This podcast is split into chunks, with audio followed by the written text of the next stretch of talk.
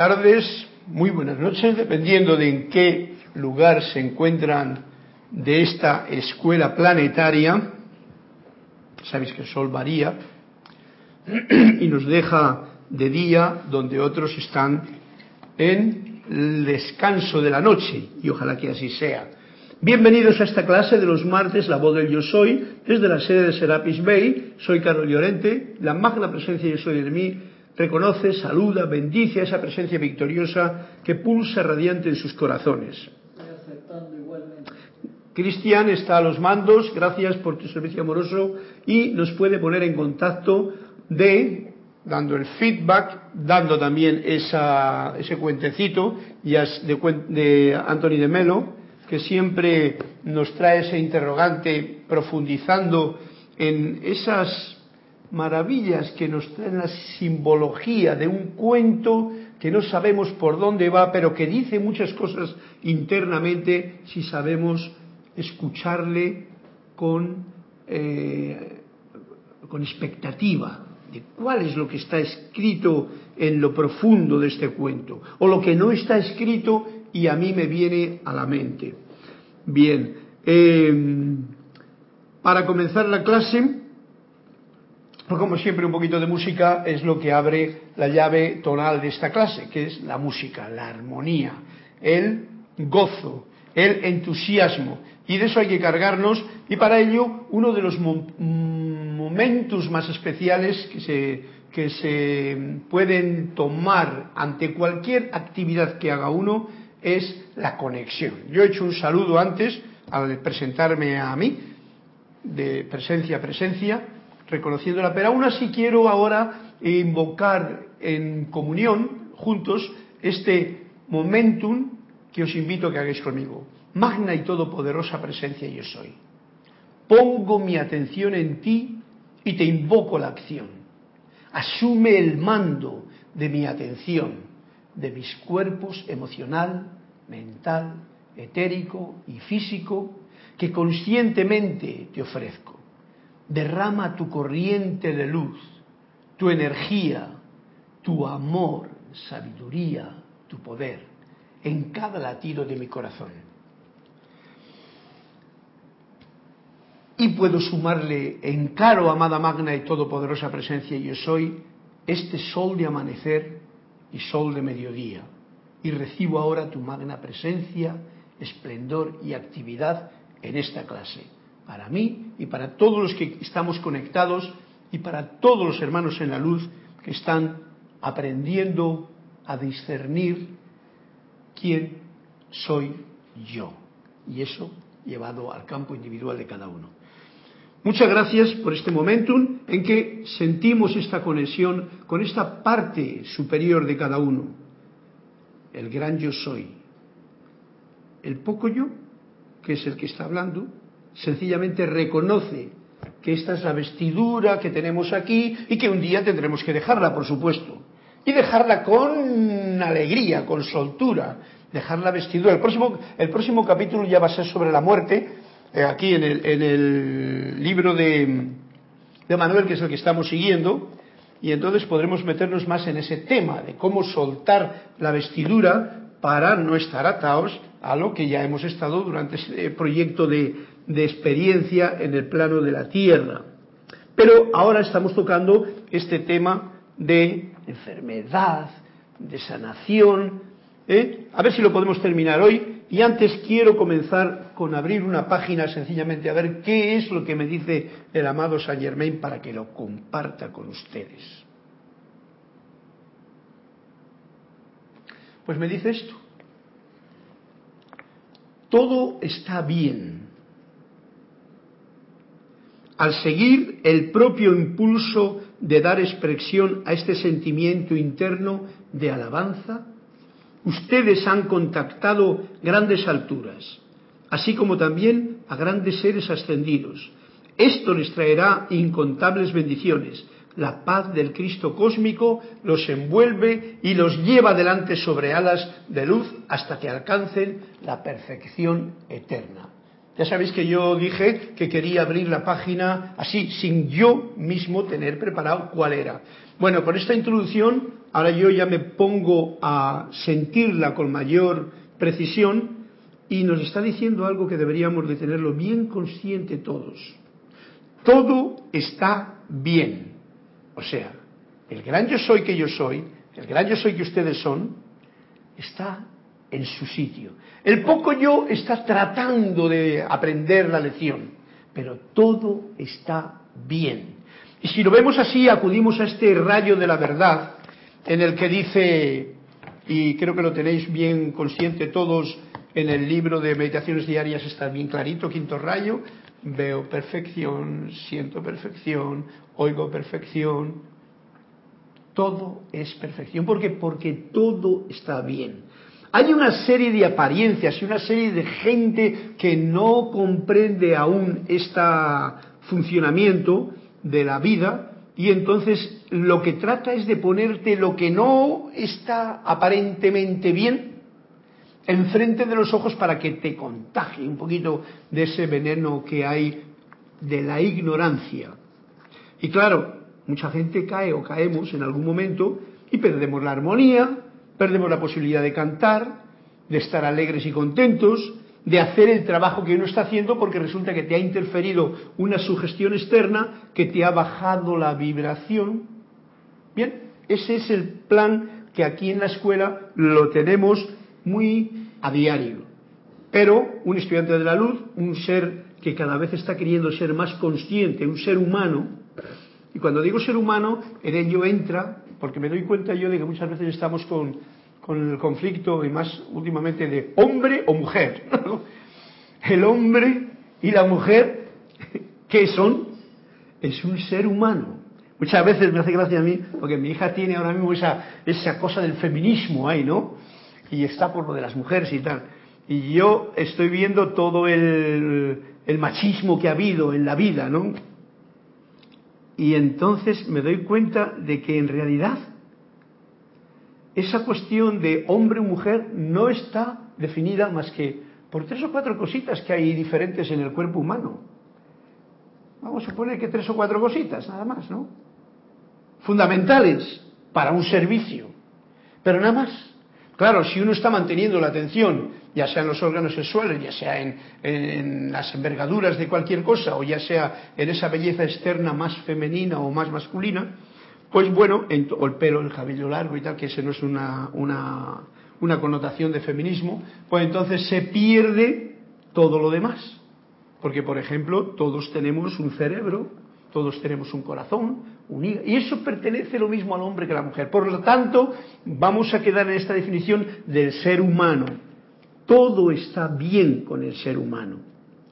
Y nos dice aquí, al seguir el impulso de dar expresión a este sentimiento interno, sentimiento interno de que todo está bien, de alabanza porque todo está bien, ustedes han contactado grandes alturas. En ese momento que hoy hemos estado haciendo al principio de la clase esta introducción, esta conexión con el gran yo soy, en ese momento que conecta esta parte del poco yo, de la personalidad, del ego, de como queramos llamarlo, del, cuerpo mental inferior, con esa concepción ilimitada, porque no tiene límites, no lo podemos meter aquí, no se puede contar, esto cuenta desde el 1 hasta el 20. No, no, no, ilimitado. Pues entonces tenemos ahí una situación que, nos, como nos dice aquí en esta entrada, ustedes han contactado con grandes alturas, así como también con grandes seres de luz ascendidos. Esto les traerá incontables bendiciones. La paz del Cristo cósmico los envuelve y los lleva adelante sobre alas de luz hasta que alcancen la perfección eterna. Y la perfección eterna se alcanza en el momento en que uno no se entrampa en esta vida con las cosas del poco yo, sino que las disfruta. Y cuando pasemos de aquí al otro plano, tampoco se entrampa con todas esas cosas que aún quedan como rémoras porque las hemos mantenido durante, vamos a suponer, 50, 70, 80, 90 años en nuestra conciencia muy humana y todavía queremos mantenerlas. Los conceptos, las religiones, todo eso Todo eso son obstáculos para ir a dónde? Alcanzar la perfección eterna. Dicho en palabras de Serapis Bey, la ascensión en la luz, sin otros, como diría yo, otros eh, bichejos que te lleven para que no asciendas, sino para que desciendas. Ese es un trabajo que yo lo estoy viendo claramente que nos va a corresponder hacer hasta incluso después de que hemos desencarnado. Porque si te dejas atrampar por las trampas que hay ahí, pues igual uno no va para arriba del todo. O sea, no se eleva en la vibración de la luz, sino que se queda en Y por esto, esta práctica de conectarse con grandes alturas, en todo momento, pues es tan, es, tan beneficiosa para nuestro caminar, sencillamente. Y para que todo lo que hagamos, pues lo hagamos con este, con este sentimiento de que todo está bien. Todo está bien. Nosotros somos los que nos, nos ponemos zancadillas, nos ponemos piedras, nos ponemos pruebas, nos ponemos cosas en este mundo, pero bueno, no las ponemos, también no las podemos quitar. Ese es mi punto de vista al respecto y esas son las palabras del amado Maestro Ascendido Saint Germain en la mágica presencia con las que abre esta clase fantástico para poder continuar con, por ejemplo, si hay algún cuento ya escrito, ya hay cuatro cuentos, ves tú ya la clase ya ni enfermedad ni sanación, todo está bien. Este es el principio, la clase de, continuación del libro Manuel es enfermedad, eh, ya sabéis lo que es todo eso. Entonces vamos a ver eh, si Cristian amablemente me pone en contacto con lo que ustedes desean escuchar y yo también. Un cuentecito para el día de hoy. Bueno, te comento que te voy a decir los cuatro que ya han pedido. Juan, Juan Carlos pidió la 213, Flor la 87, Oli la 99 y Elizabeth Aquisi la 156. 200, ¿dónde está la cosa? Bien, pues vamos a empezar por una manifestación. Este es el Juan Carlos, ¿verdad? El primero, ¿no? 213. Me paso a la 214 porque la 13 ya está dicha.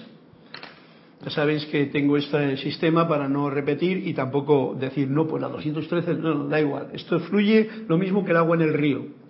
Y no tiene ningún, ninguna mayor importancia más que poder comprender o a ver qué me eh, alimenta o me hace recordar este cuentecito que nos cuenta hoy Antonio de Mero. Manifestación, manifestación. Cuando llegaba un nuevo discípulo, este era el catecismo a que solía someterle el maestro. A ver, sabéis que nosotros hemos pasado por muchos catecismos antes de ser discípulos de nadie, ya por obligación. ¿Sabes quién es la única persona que no habrá de abandonar jamás en toda tu vida? ¿Sabes quién es la única persona que no habrá de abandonarte, perdón, que no habrá de abandonarte jamás en toda tu vida? Dice el discípulo, ¿quién? Claro, porque tú. ¿Y sabes quién tiene la respuesta a cualquier pregunta que puedas hacerte? ¿Quién? Y puedes adivinar quién tiene la solución a todos y cada uno de tus problemas, como decía antes, todas las piedras que cada uno se pone en el camino. ¿Quién? Dice, me rindo. Dice, no, no, tú. Esta es una manifestación de que en realidad todo está en nuestras manos. Sencillamente, con una, una, una certera, eh, esto es como un tiro al arco, así, sin ver la diana y saber que das justamente en el centro. Y nos lo ha llevado bien claramente a que nadie te abandona, el que nadie te abandona es uno mismo. ¿Quién tiene la respuesta a todas las preguntas que uno se hace? Uno mismo. ¿Y quién tiene la solución a cada uno de los problemas que yo pueda tener en mi vida? Yo mismo que tenga el coraje, la claridad, la decisión, el empuje, la voluntad de poderlo poner en práctica yo mismo cuanto antes mejor, eso ya es harina de otro costal. Pero yo estoy totalmente de acuerdo con este catecismo que utilizaba el maestro ante cualquier discípulo. Y bueno, pues lo echamos para allá, pero yo me quedo con el cuento, para saber que si algún problema tengo, soy yo el que le he creado y soy yo el que le puedo solucionar. Y ves, de esta forma se repleta la perfecta entrada del amado Saint Germain. Mira perfección en todo y verás como todo se diluye en el océano del gran yo soy así. Yo sé que esto es eh, como una, una, forma de hablar un poquito como fuera de lo, lo, normal, ¿no? Vamos a llamar lo normal lo duro, lo difícil. ¿no? Es que la vida es así. Todos queremos esa felicidad, esa facilidad de vivir eh, a gusto y mira que por donde prácticamente mucha gente se, mucha gente se pasa echando la culpa a los demás de los problemas que él mismo ha creado y que él tiene. es muy sencillo de ver para mí, porque si yo estoy aquí y tengo ciertos problemas, esos problemas que tengo les tengo yo. ¿Por qué? Porque estoy aquí. Si yo no estuviese, esos problemas no existirían. Por lo tanto, porque voy a echar la culpa a otro.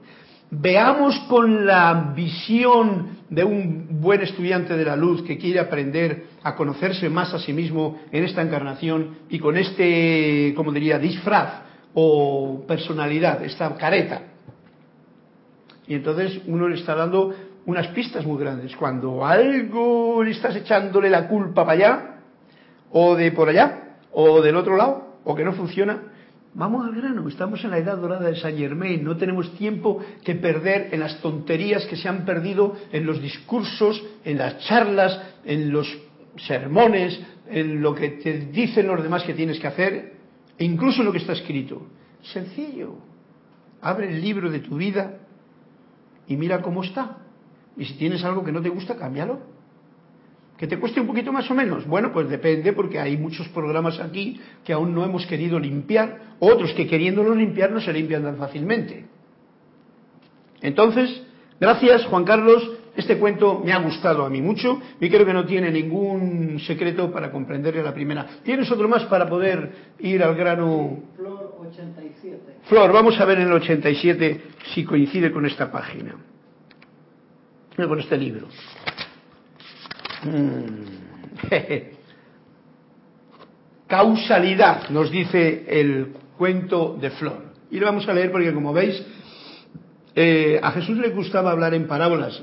A los grandes seres que caminan por la vida les gusta más que ir al grano teórico, así muy filosófico, un cuento.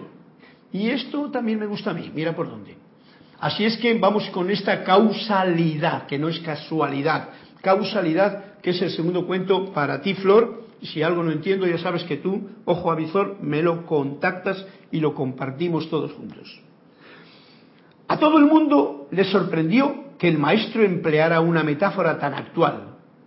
La vida es como un automóvil. Este me parece que ya he leído, pero bueno, no pasa nada. La vida es como un automóvil. Uf, pues fíjate tú, no quiero saber toda la gente que anda en tranques en el automóvil. Ellos se quedaron en silencio, sabiendo que no tardaría en venir la, explicación. Sí, dijo finalmente, un automóvil puede emplearse para subir a las más altas cumbres. Se produjo otro silencio. Pero muchas personas se quedan delante de él, permiten que les atropelle y luego le echan la culpa del accidente. no lo había leído, este era otro causalidad. Un automóvil, el vehículo de la vida, sirve para que uno suba, vaya para un sitio, vaya para otro, se dirija. Pero muchas personas se quedan delante del vehículo, que es la vida. O sea, en vez de meterse en la vida y actuar en la vida, ser parte de esa vida en acción, se quedan como quien ve la televisión y la vida es lo que pasa en la televisión. Se quedan ahí viendo, viendo. E interferir o intervenir o meterse en el asunto, como que no. Cuidadito que esto es muy delicado, porque esto nos pasa a todos, ¿eh? Y más cuando uno está hablando de que la vida la ve como, como una televisión. Pero muchas personas se quedan delante de la vida, del vehículo, permiten encima que la vida te atropelle, o sea, te veas ahí, permites que, que ese vehículo te atropelle y encima luego le echas la culpa a la vida del accidente. ¿Veis? Flor, creo que también es fácil de entender la idea que nos está trayendo, cada cual recibe la suya. No sé si con tanto comentario que hago yo al respecto se nos olvida el cuento, pero consideremos la vida y un automóvil. ¿Qué hago yo con la vida? ¿Me monto en la vida y vivo la vida o dejo que la vida pase por ahí? Es más, permito hasta que me pille de vez en cuando para poder echar la culpa a la vida. A veces, yo he escuchado muchas veces, y todos vosotros también, cómo le echan la culpa a Dios de las cosas que pasan. A Dios que no sabemos quién es, ¿no? Porque a Dios es muy fácil quererle y es muy fácil odiarle también. Todo teoría mental. Pero es muy fácil. A la vida también. Y cada vez que hagamos eso, cada vez que culpabilicemos a la vida o a alguien, como decía antes, de algo, estamos en una posición que no me he metido en el vehículo de la vida. Yo no vivo la vida, entonces la vida pasa delante de mí y yo ni me enteré, como le decía Jorge. Yo ni me enteré. Ese era el nombre de un grupo de música allá de... yo ni me enteré. Yo ni me enteré de que la vida está pasando y soy simplemente un espectador pasivo que solamente o me dejo pillar o me limpio el, barro que me ha soltado la, Bien, bueno, nos está dando un punto bien fundamental para que nos montemos todos con el espíritu de, de vida dentro de este vehículo de la vida que cada uno tiene, porque aunque esto es un cuento y una simulación, en realidad no nos podemos escapar pero si no nos podemos quedar estancados en la vida. Y podemos, cada vez que estemos echando la culpa a algo y a alguien, es porque no estás actuando. Cada vez que estás juzgando a algo o a alguien, ojo al dato, esto es más sutil. Cada vez que estoy juzgando a algo o a alguien de una forma así como que pierdo la armonía encima, ojo al dato, no estoy llevando la vida yo hacia adelante. Me estoy dejando pillar y embarrar por otras cosas. Estoy perdiendo mi energía. Bueno, este, esto tiene tantas mm, posibles visiones que ahí queda para ustedes el cuentecito de Flor. Muchas gracias. Hasta Puerto Rico. Mm, Olivia, ya iremos dentro de un ratito. Vamos a ver el libro de Manuel, qué es lo que nos dice, porque el otro día quedamos en la clase en que la oportunidad de aprender está aquí. ¿Ves? ¿Por qué esperar? Así terminaba la clase del otro día, creo. Y dice, en el capítulo Enfermedad y Curación, la página 109, libro de Manuel, Enfermedad y Curación. Está dando estos puntos para que sepamos cómo actuar ante esa situación tan especial. En realidad es una, la enfermedad, como dije hace unas clases, es un, como un, una ayudita que nos da la misma vida para poder aprender de eso, de la enfermedad, de las causas o las situaciones que lo originan y así poder curar más nuestro alma, para poder ver qué es lo que está pasando. ¿Me estoy dejando llevar por casualidades o sé que la causa de que algo ocurra es porque yo no estoy llevando el timón volante y el acelerador y el freno de mi propia vida. Esto es bien delicado porque al hablar no puedo hacer, yo no puedo hacer más que mirarme a mí mismo. Lo, os lo contagio a ustedes con el fin de que, primero porque tengo la oportunidad, gracias aquí a Cristian que nos intercomunica, y también porque de esa forma pues todos podemos tener una comprensión de esto que es tan vital. Que la vida no pase por ahí y me atropelle, sino que sea la vida y yo en unidad. Y dice, explórenlo todo, examínenlo todo en sus vidas, ¿ves? El coche que tú tienes, el vehículo que es la vida, explórenlo todo, refiriéndome al cuento, examínenlo todo en sus vidas, pero siempre con la pregunta. Y aquí viene el dato más fundamental para esta clase.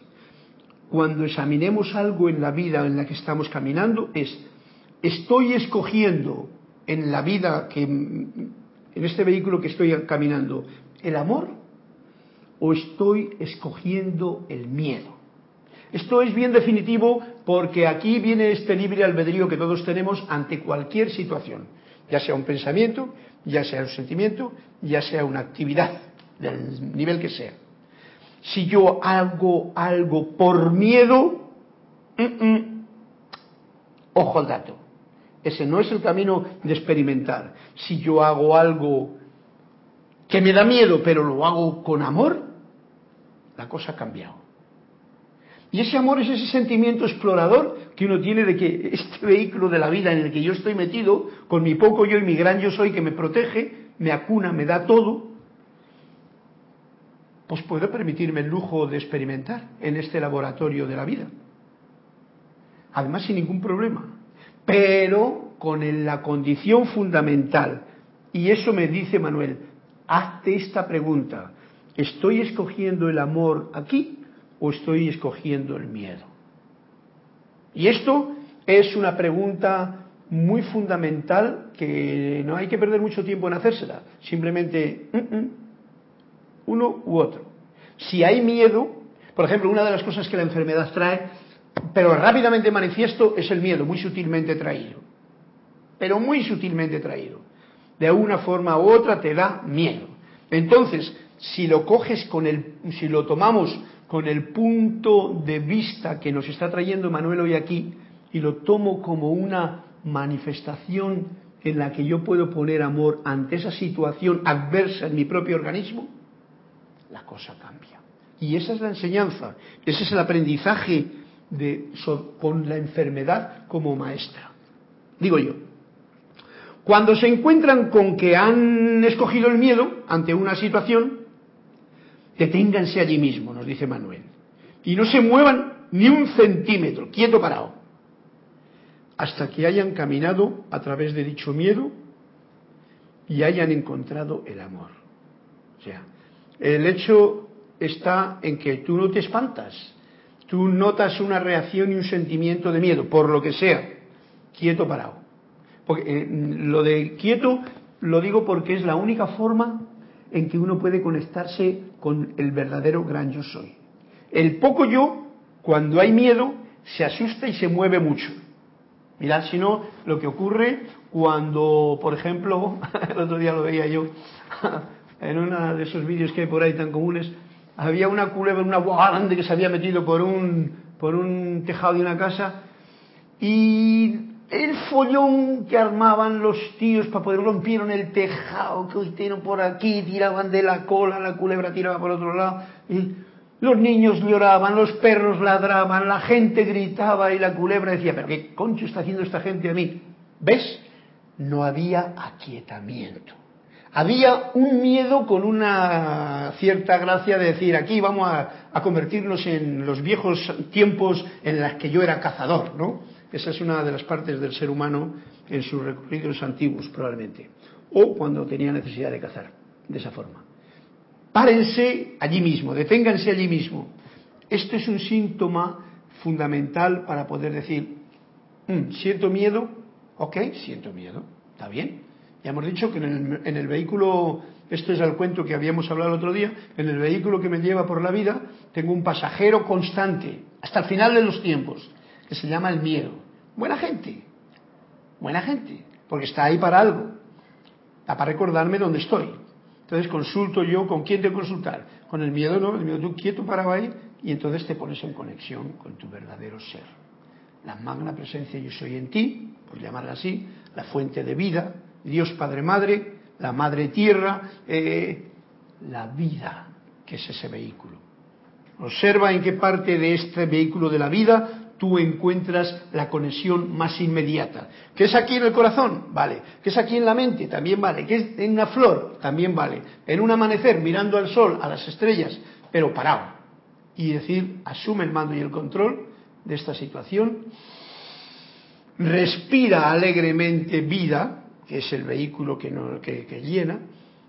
Y el miedo, quietecito hay, que yo voy para adelante.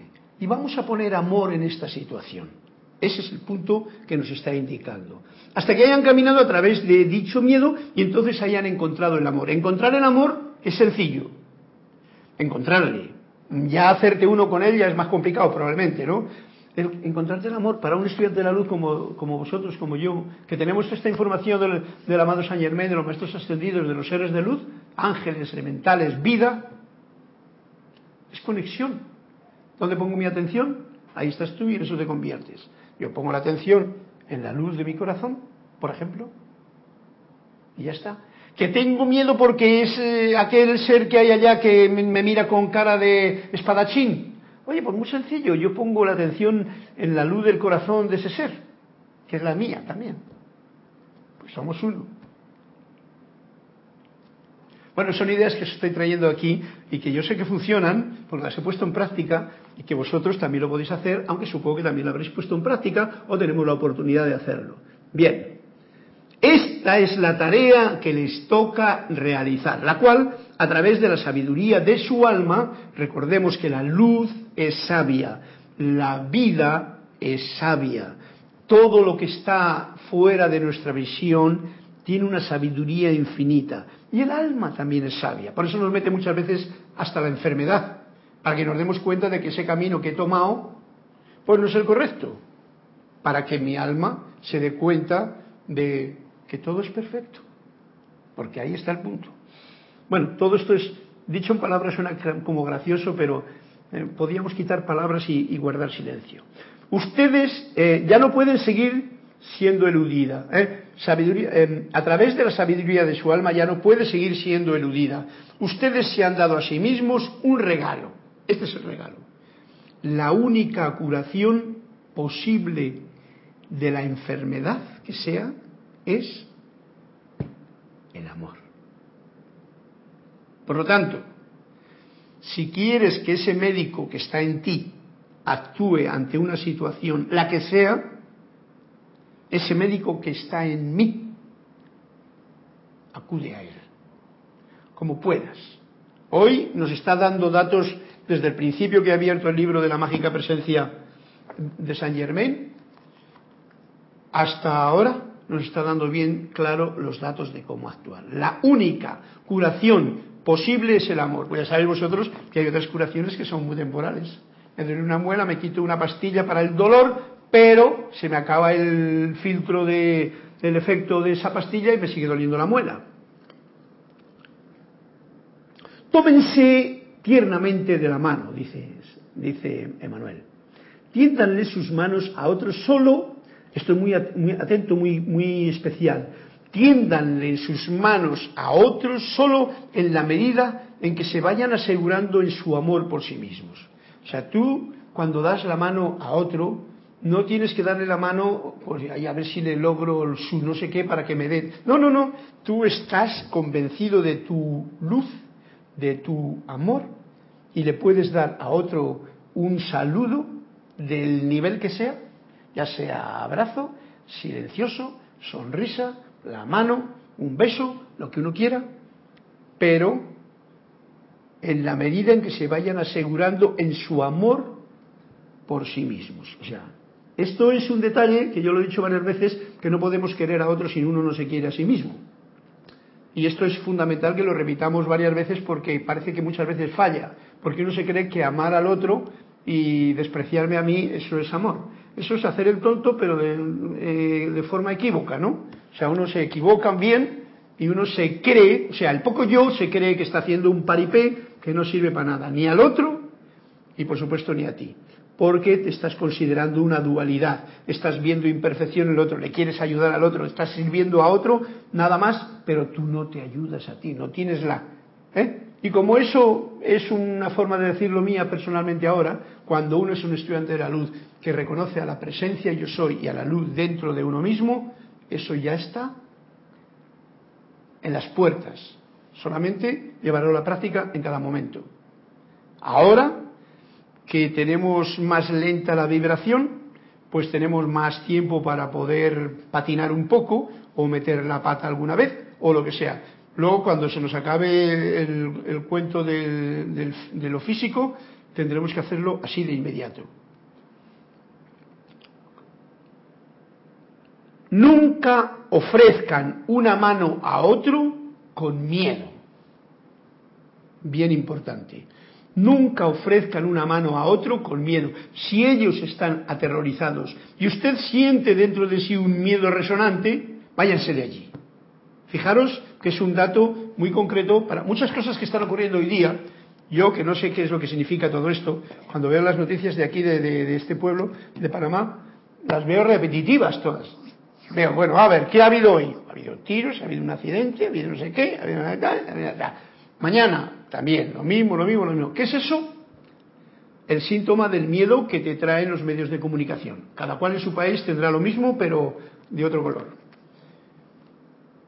Si yo me dejo atrapar por eso y hablo de eso y tengo esa conciencia de pasar esa programación de que no todo está bien, pues va a terminar como los diputados de hoy, que estaban ya, me ha hecho gracia, me ha hecho gracia escuchar a los diputados de hoy que están abogando porque se ponga, cada cual tenga ya permiso de armas aquí en, ¿cómo se llama?, en Panamá. Yo me he quedado y digo, ¡uh, qué nivelón! ¡Qué nivelón de miedo! ¿Veis? De miedo. ¡Qué falta de amor! Y de comprensión en la vida. Yo, yo sé que estas cosas que digo, digo sí, pero Ojo al dato, tú lleva un arma, mira como le decía el otro, dice, esconde tu arma porque el que a hierro mata, a hierro morirá, y porque el que lleva un arma en realidad la va a armar. Y si la arma puede que otro la arme antes. Y armar un arma significa que la carga antes y la dispara antes. Por lo tanto, ¿cuál es y además uno de los programas de las armas? Me meto con esto, porque tiene algo que ver con el miedo ese es el seguro de vida que uno obtiene cuando cree que al tener un arma pierde el miedo. Mirad qué arma más hermosa. Una águila voladora y que a la hora de la verdad, sin tener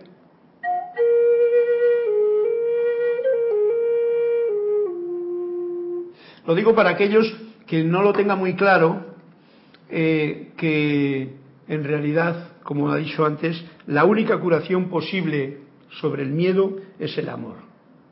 No puedes vencer al fuego echándole más fuego. No puedes vencer al miedo con más miedo, porque entonces todo lo que ocurre es que se multiplica eso. Bien, si ustedes sienten dentro de sí un miedo resonante porque la otra persona está aterrorizada, váyanse de allí. Fíjate, te dice, me voy, salte de esa situación. Puedes salirte físicamente si no eres capaz de enfrentarlo o puedes acudir a tu médico interno y decirle, dame esta medicina que ahora necesito doble ración. Su tarea consiste en optar por el amor, no en servir al miedo en otros. Su tarea, mi tarea, consiste ante cualquier situación optar por el amor. ¿Veis? Como, bueno, como no, el próximo capítulo, pero ya sabéis todos, lo sabéis todos, nos lo han dicho bien claramente, Saint Germain, Victory, el gran director divino, todos los maestros ascendidos, estos que tenemos los libritos que nos han dado por ser estudiantes que necesitamos mucha literatura, nos han dicho que la muerte no existe. Claro, eso es una frase muy bonita, yo la puedo repetir por activa y por pasiva, pero si yo no soy consciente de lo que eso significa, pues eh, no es más que una frase. Su tarea consiste en optar por el amor, no en servir al miedo en otros. Uno tiene conciencia de que la muerte no existe, bien clara, y entonces no tienes miedo, porque no no estás haciendo más que estás montado en el automóvil de tu vida y estás viviendo una vivencia, la que sea. Lo digo porque hoy día estamos llenos de vivencias diferentes, ¿no? Así, por todos los lados. Que si un huracán, que si un no sé qué, que si una historia, por todos los lados la gente tiene que enfrentar situaciones en las que el miedo aparece como el pasajero eh, como más eh, encumbrado en nuestro viaje por la vida. Ojo al dato opta por el amor. Bien clarito está. No tengas miedo, opta por el amor. Eso es ver la perfección. Sé que esto es fácil decirlo, y no es fácil el ponerlo en la práctica. Pero por eso estamos precisamente en esta escuela, para aprender a darnos cuenta de que todo eso son los fantasmas que mi propia mente crea. Como decía el cuento del principio, yo pongo los problemas con mi propia mente al creer que algo hay por allí que me va a hacer daño, temor. Y yo soy el que lo puedo quitar, acudiendo a la medicina de mi propio médico, que es el amor de eh, el reconocimiento de la fuente de luz en mí. Una distinción muy importante es esto. Su tarea consiste en optar por el amor, no en servir al miedo en otras personas, en otras situaciones. Bienvenidos al curso de posgrado. Ustedes son ambos. Esto es bien importante. Ustedes son ambos. El maestro o el profesor y el estudiante. Esta es una visión que no todo el mundo la tiene y que nos lo dice aquí claro para que la tengamos. Dentro de mí está el maestro, que soy yo, que es dentro de ti también, y dentro de ti también, este, que es el gran yo soy, vamos a ponerlo así, y de ti está el poco yo, que habiendo despertado a darse cuenta de que este poco yo es la, la careta que uno se pone porque tiene que aparentar y tiene que ponerse una camisa, porque ahora hay clase, no puedes estar eh, como antes con una camisa sudorosa y tal. No, ¿eh? el poco yo se viste lo más bonito posible, ¿eh? buena gente, el poco yo. Le vas educando poco a poco a ese poco yo cuando eres consciente y te comunicas y te contactas con el gran yo soy que está en uno mismo. De esa forma, yo soy el que aprendo porque soy estudiante y yo soy el que enseño porque soy el maestro. Y así es también para vosotros. Gracias si comprendéis esto, porque es importante tenerlo en cuenta para caminar con más soltura por la vida, ante tantas cosas que aún faltan por llegar a nuestra pantalla de experiencias.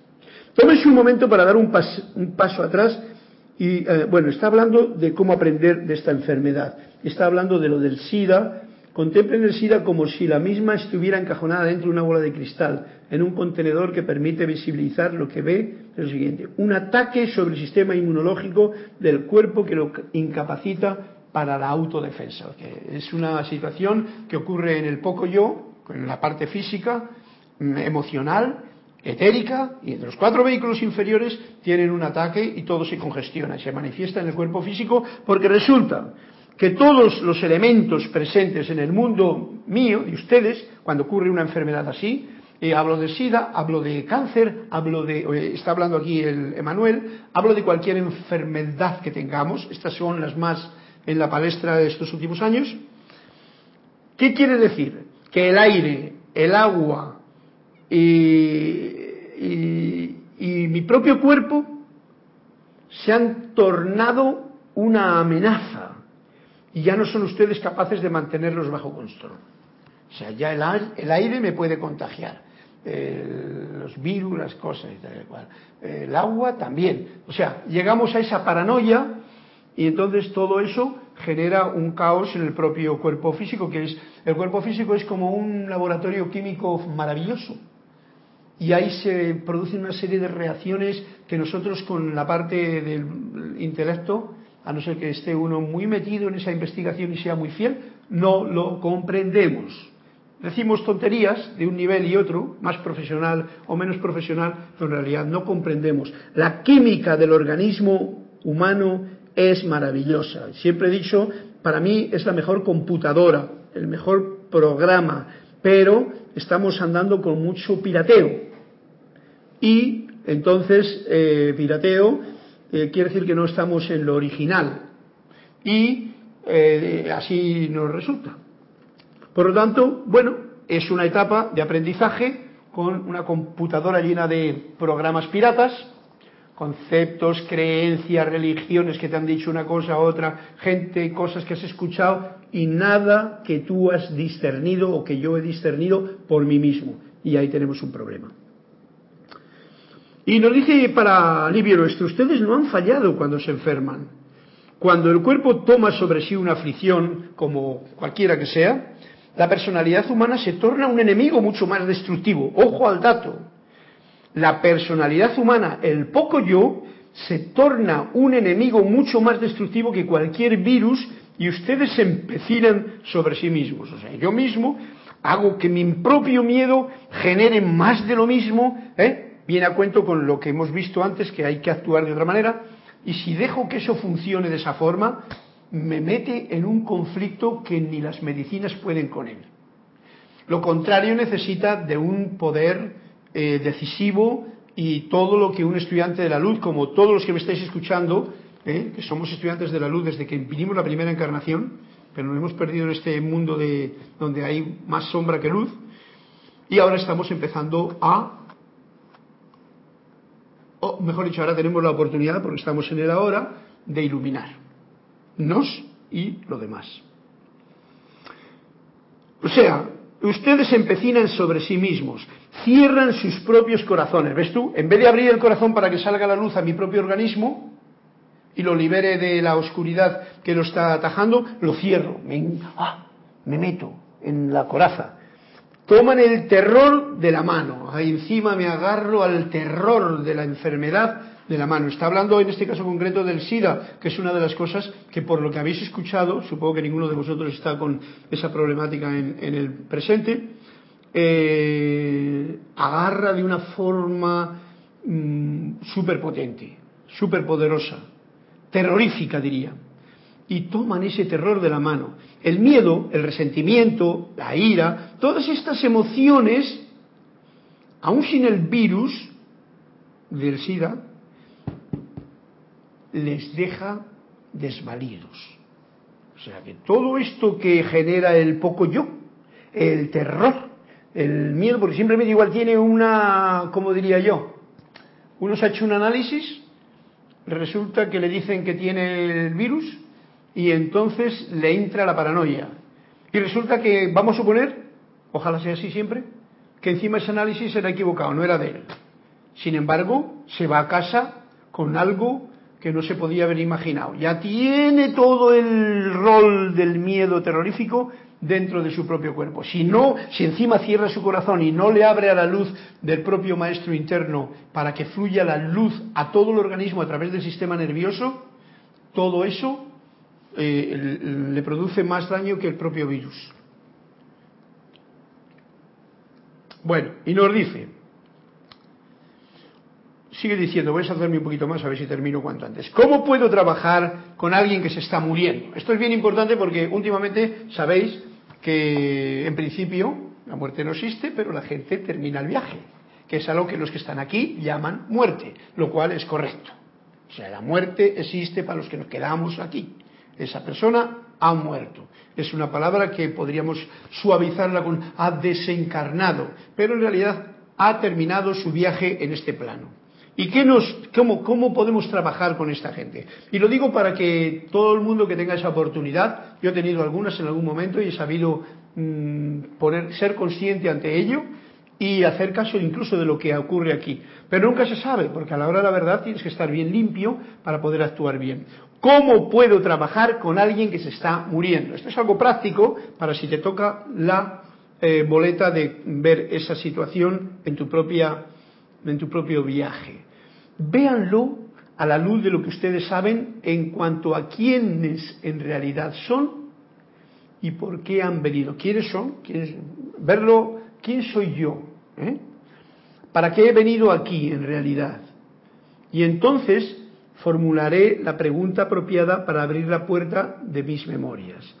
Mis memorias que se van a, mm, van a poder sentirse en que yo he tenido muchas encarnaciones en las que he podido desencarnar. Si estoy aquí es porque, eh, mm, por lo que sea, me metí otra vez en el lío. Generalmente por el libre albedrío que yo tenía y, y la culpabilidad que yo sentía y lo que sea. No le echo la culpa a nadie, porque eso es lo que nos ha dicho el cuento anterior. Soy yo el que creo mis propias eh, historias. Pero soy yo el que lo puedo sacar. Y me dice, véanlo o sea, verse a la luz de lo que ya sé, lo que ustedes saben, en cuanto a quiénes en realidad son, quién soy yo. ¿Yo soy este poco yo? ¿O en realidad yo soy este cuerpo? ¿Yo soy esta mente? ¿O es mucho más lo que yo soy que aún no comprendo? ¿Y por qué he venido aquí? Son preguntas que requieren de una calidad de atención para poder discernir. Hoy es complicado porque hay tantas cosas que te distraen que uno no puede hacerse una pregunta y mantenerla firme durante dos minutos. Al cabo de un rato te ha distraído algo. Y formularán las preguntas entonces apropiadas para abrir la puerta de sus memorias y también la puerta del corazón. Pero estén muy conscientes de dónde ustedes tienen miedo. Eso hay que tenerlo en cuenta. Ante alguien que está mm, va a fallecer o acaba de morir o va a morir, estar atento porque eso te va a resonar dentro de ti y te va a traer eso llamado miedo que en otras ocasiones tú has experimentado, yo he experimentado. Y es que cuando ya no están en la verdad, pero estén muy conscientes de dónde ustedes tienen miedo, de dónde ya no están en verdad. En el momento en que yo no estoy en la verdad ya no veo perfección. Fijaros, si yo me encuentro con alguien que está desencarnando y no me apuro, sino sencillamente comprendo y veo la verdad, no la mentira, entonces ya puedo seguir actuando. Pero si yo no estoy en la verdad y algo me atemoriza, y recordemos que en esas situaciones estamos rodeados de gente que está llenos de temores, ojo al dato, es bien, lo tengo que decir aquí porque es parte del, del aprendizaje o del recorderis. Y es que cuando ya no estás en la verdad, no tienes nada que hacer al lado de alguien que se está muriendo, ¿vale? Cuando no estás en la certera verdad de lo que es la perfección, la luz, la vida, el gran yo soy, la fuente, todo lo que no es este cuerpo, esta mente, mis conceptos, cuando yo no estoy anclado porque no he practicado, por lo que sea, en esta realidad y no lo he vivido y no lo he vivenciado y lo que tengo es más miedo, dice, no tienen nada que hacer al lado de alguien que se está muriendo. ¿Veis? Está la respuesta. ¿Qué puedo hacer yo cuando alguien se está muriendo? Pues si tú tienes miedo y tienes todo eso, mejor que no te vayas muy cerca de esa situación porque no tienes nada que hacer y lo único que vas a hacer es confundir más con tus dolores mentales a esa alma.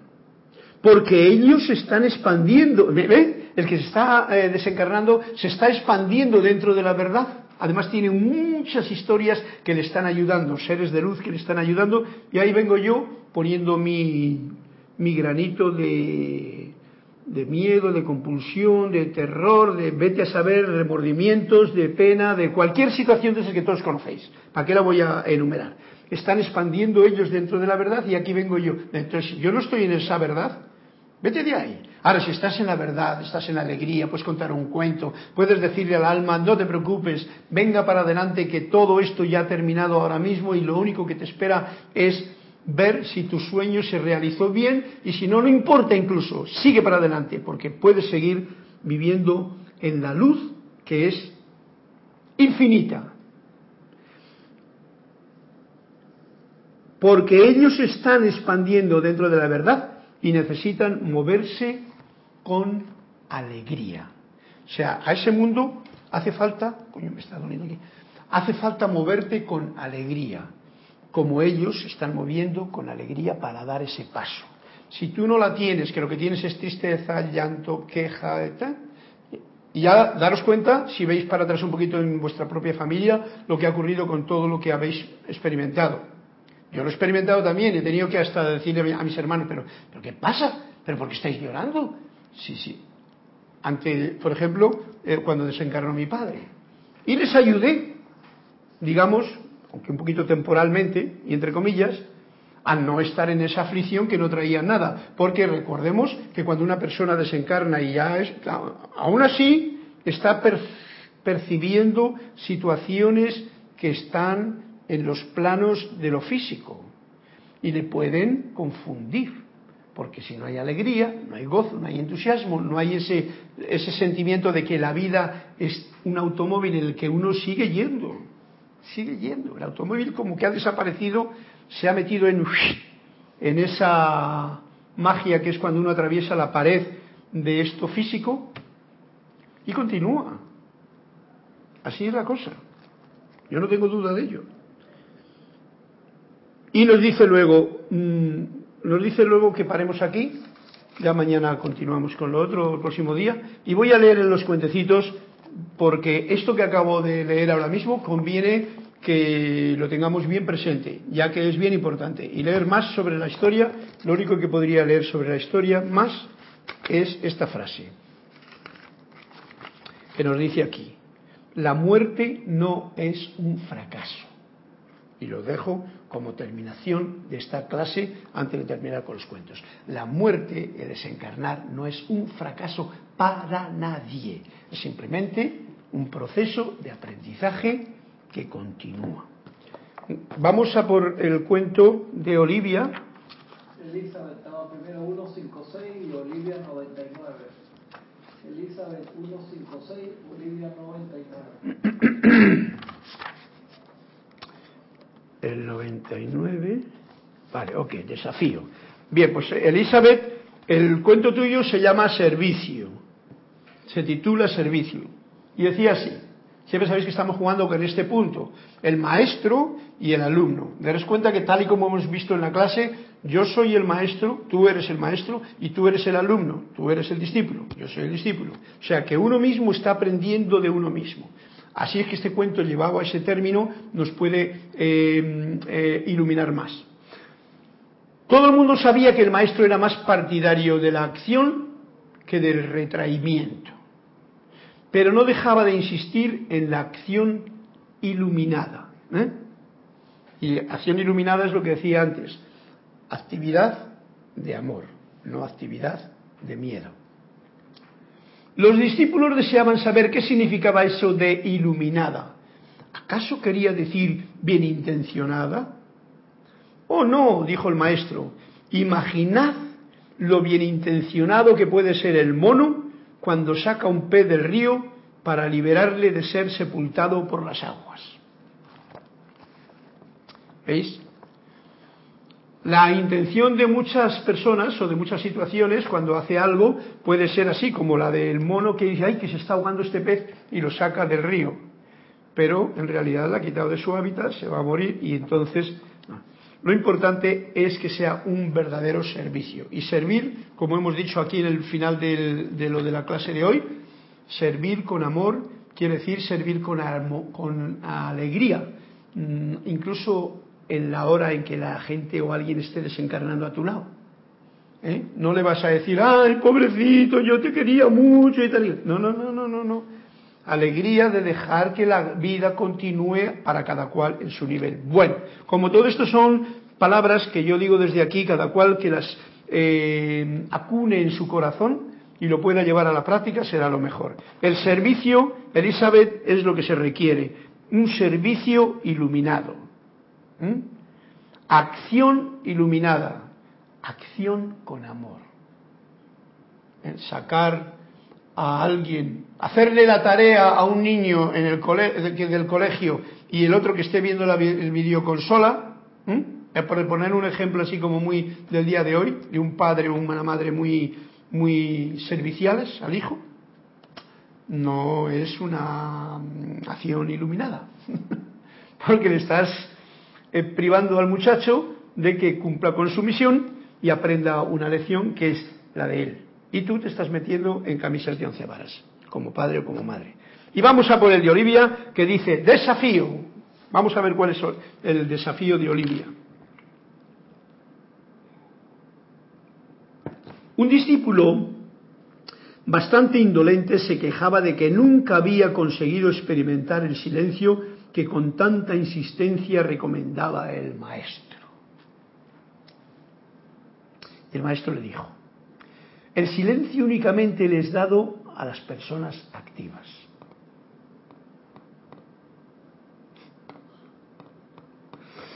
Esto me recuerda a mí como esta gente que quiere meditar y quiere parar la mente, ¿no? O sea, la mente, esta que yo hablo algunas veces y parece como que no hablase bien de ella, la mente es el instrumento que tenemos nosotros para trabajar en este plano humano. O sea, para parar la mente habría que parar también, como decía el otro, el corazón, los pulmones, el hígado, todo el sistema. O sea, que mueres y entonces se para la mente. Es como se para la mente. La mente es un instrumento que tú tienes que estar eh, utilizando. Aquí dice, el silencio únicamente les dado a las personas activas. ¿Qué quiere decir esto? Que cuando tú estás activo en una vorágine de acción, entonces puedes parar esa actividad y ver quizá por un momento la película de ese silencio que te está eh, recomendando el maestro. O sea, tu maestro te está diciendo, eh, no, seas tan activo, párate. Y para eso tiene el maestro, la maestra vida nos lo dice de muchas formas. Una de ellas, que para mí es la más especial, es el momento de dormir. Cuando uno descansa, si puede descansar 100% en paz, está entrando en ese silencio requerido que el maestro tanto recomienda para que tú tengas tu momento de actividad durante el día y de silencio por la noche. El problema está cuando uno no puede dormir por la noche porque todavía tiene ruido, ya sea mental o de otras características que no le deja. Como diríamos, el hecho de esas ocho horas de descanso sería como un cargar la batería en la fuente original, en la fuente del yo soy. Eso sería eh, equiparado el silencio. Lo demás sería eh, continuar con el ruido y entonces mucho ruido, pues ya sabéis, mucho ruido, pocas nueces. El silencio únicamente les es dado a las personas activas. O sea que si tú no eres una persona realmente activa, no estarás cansado por la noche y no dormirás bien por la noche tampoco. Y entonces no tendrás ese silencio que requiere tu cuerpo físico para que se recargue la batería para el día siguiente, enfrentar el día en la actividad iluminada, como decía el cuento de Elizabeth, pero efectiva. Gracias por este desafío que tenemos todos de estar en actividad y poder guardar silencio cuando lo requiera. O ese silencio que uno quiere guardar, como voy a hacer yo ahora, en cuanto me despida de todos ustedes, con mi frase favorita de hoy, juzgo menos agradezco más y, envío una bendición de luz para todos los que han estado atendiendo a esta clase o los que en un posterior momento la escuchen, que puedan comprender estas palabras que con alegría salen de mi corazón para vuestro propio regocijo, alegría, iluminación. Un fuerte abrazo a todos, mil bendiciones y hasta la próxima oportunidad. Gracias.